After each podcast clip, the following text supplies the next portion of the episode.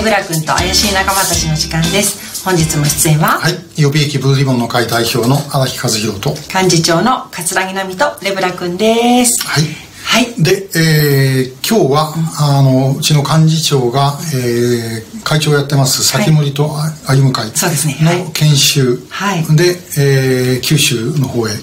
行かれた時のお話で特にあの相野浦駐屯地ですね。水陸機動団、えーのお話をちょっとお聞いていきたいと思いますので、はい。どうぞ。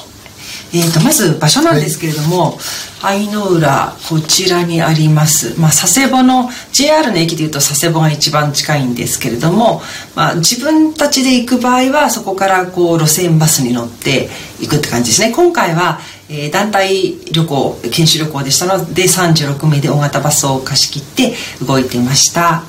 で、えーまず最初にですねあ概要説明を受けた後に隊員さんたちがこうやってその専用の個人装備をつけて、えーいろいろ見せてくださったんですけれども、まあ、ポイントとしてはやっぱり陸上自衛官でありながら陸上戦闘に加えて水中でも戦えるようにということであのそのような装備を着用してらっしゃると。で、まあ、フィンはご覧いただければ分かると思うんですけれども手に持ってらっしゃいますよね。一番右側の隊員さんが。で真ん中の方の足元に注目していただくと我々が知ってる班長下とだいぶ違うじゃないですか。これあのメッシュになっていて水が抜けるんですって。このまま泳いでもあ班長下みたいに水がこうズブズブになっちゃうことがないというものらしいですね。はいじゃあ次お願いしますはい、こちらが中距離多目的誘導弾システムですね。で車両のお荷台に積んであるものの一番高い部分からレーダーでその下がカメラで、えーその下があの発射装置なんですけれども、6発発射できるようになっていまして、開けると次のこちらえっ、と左から2つ目がパカって開いてますよね。そこからあそっちですね。はい。はいそのようにしてあの格納されているというのを見せていただきました。でその後ですね、こちらはい、えーこれがあのプールなんですが 50m プールで深さが普通と違うんですね。あの一部違うところもあるんですがけど大体がこう 5m の深さがありましてで奥の方に飛び込み台みたいなのが見えますよね。それをちょっとアップにしたのがこちらになりますこれが2メーター5メーター8メーターの高さから飛び込めるようになってるんですけども2メーターというのは水陸両用車から、まあ、あの海に入る時に備えてで5メーターというのがヘリあのヘリから海に飛び込むことを想定してで8メーターっていうのは艦船自衛隊の船から飛び降りることを想定してこの高さが設定されているそうです。でこの深いプールを使って単にあの体だけで飛び込む訓練だけではなくって次ご覧ください。これもう一個先のかな。はい。例えばこのヘリに乗っている時に、えー機体ごと海中に没してしまったらそこから脱出しないといけないですよね。でこの装置椅子が真ん中に見えると思うんですけどもこの装置のまんまあ90度そうですね。はいこの装置のままこうズブズブっと沈められてそこからこうくるんとひっくり返されてそこから脱出していくっていう訓練をなさるそうなんです。これが一番簡易的な装置でまずこれがあの最初の一歩。でこれの次に、えーあと2種類あるんですけども2種類のうちの1つがこちらですね。多分これあのヘリを想定してるのかなって思いますけれども。はい。でこの装置ごとは水につけられてひっくり返されるというものですね。はい、えー気象があんまり見たことのない気象隊員さんたち、えーそもそも水陸機動機動団の隊員さんは2400名約いらっしゃいます。女性はね1%強なんですって今。で、えー、と3000名までしていく予定にされているそうです、平成6年までにはって言ってたかな、まだまだあのそこには達していないそうです。でこれが、えー、石炭の方が多くつけてらっしゃる気象で、えー今あ胸についてる方が洋上気象というものでで手に持ってらっしゃる方が水陸両用の気象です。で真ん中に手に持ってらっしゃる方はボートの絵がついてますね。そこが違います。はい続いて、えーそのボートこのような、えー、黒いボートよくね映像なんかでもご覧になったことある方も多いかもしれませんけれどもこういったボートを使われています。はいリブというやつですね。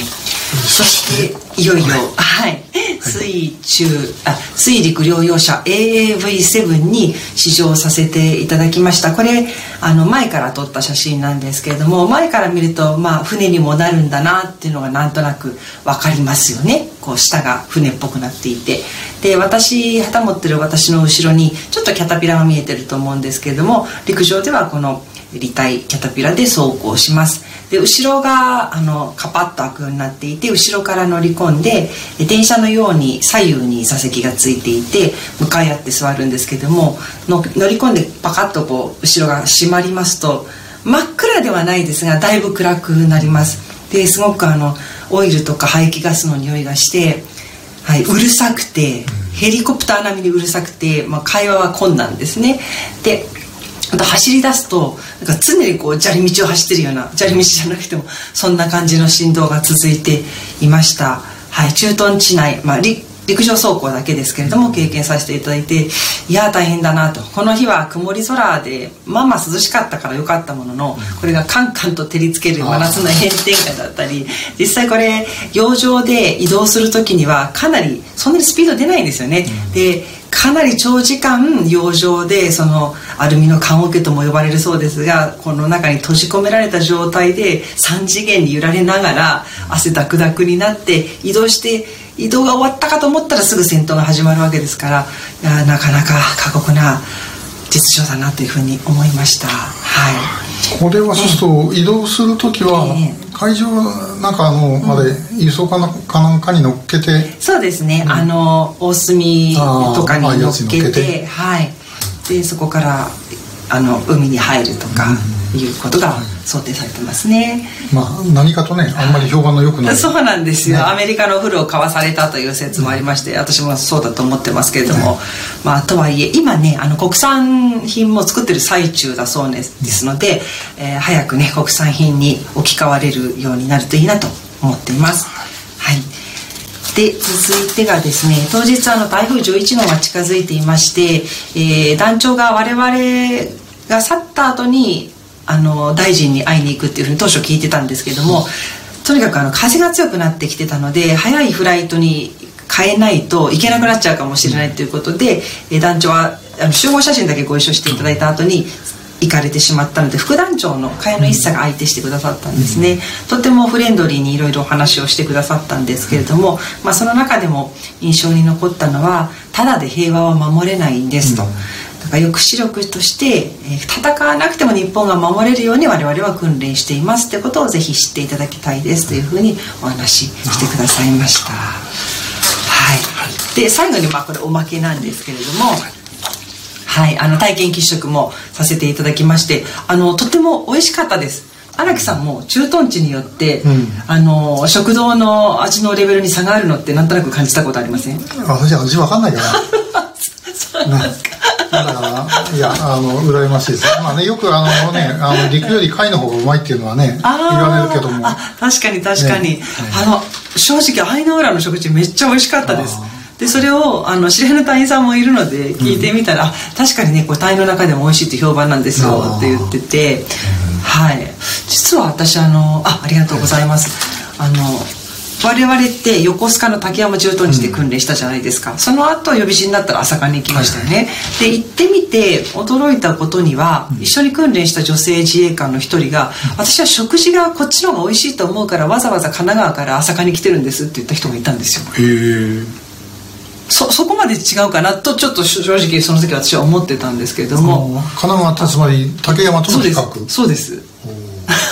私そんなに竹はまずいと思ったことなかったんだけどなと思いながらその話聞いてたんですけど今回のこの愛の浦はぶっちぎりで美味しかったです。はい。でああの拉致問題と関連づけてお話をするとですねやっぱりこれだけね過酷な訓練を隊員さんたちがやっておられるのにこの力を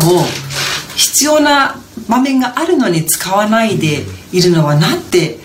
残念なことなんだろうっていうふうに思いましたね、うん、これじゃ一体何のために訓練してるんだろうって、まあ、よく、まあ、離島奪還をメインの任務とされている水域団なので、うん、まあ、尖閣諸島のこととかを念頭に置かれているのはもちろん承知しているんですけれどもその尖閣に対してだって現状国は本気で自衛隊を使おうとしているようには私には見えないんですね。でましてや拉致被害者救出っていうことになると一体どこまで本気。あれだけ本気なふりはしてるけれども、うん、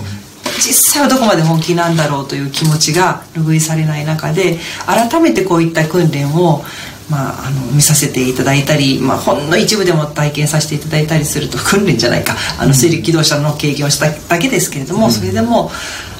本当なんてもったいないんだろう。こういった力があるのに使う必要もあるのに使わないでそのままにしてる日本はっていうふうに思っちゃいましたいや本当にねまああのだから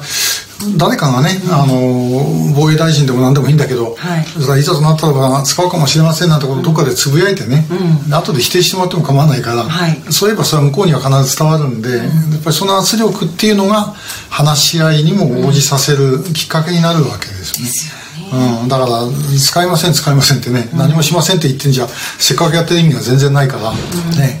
えー、これは本当改めてせっかくやってるわけですからね、はい、もっと考えてもらいたいけど。そうですね、まあ、外交交渉の基本は片手に棍棒を持ちながら握手をするようなものってその通りだと思いますもんね、ね、いや本当にね、はい、貴重な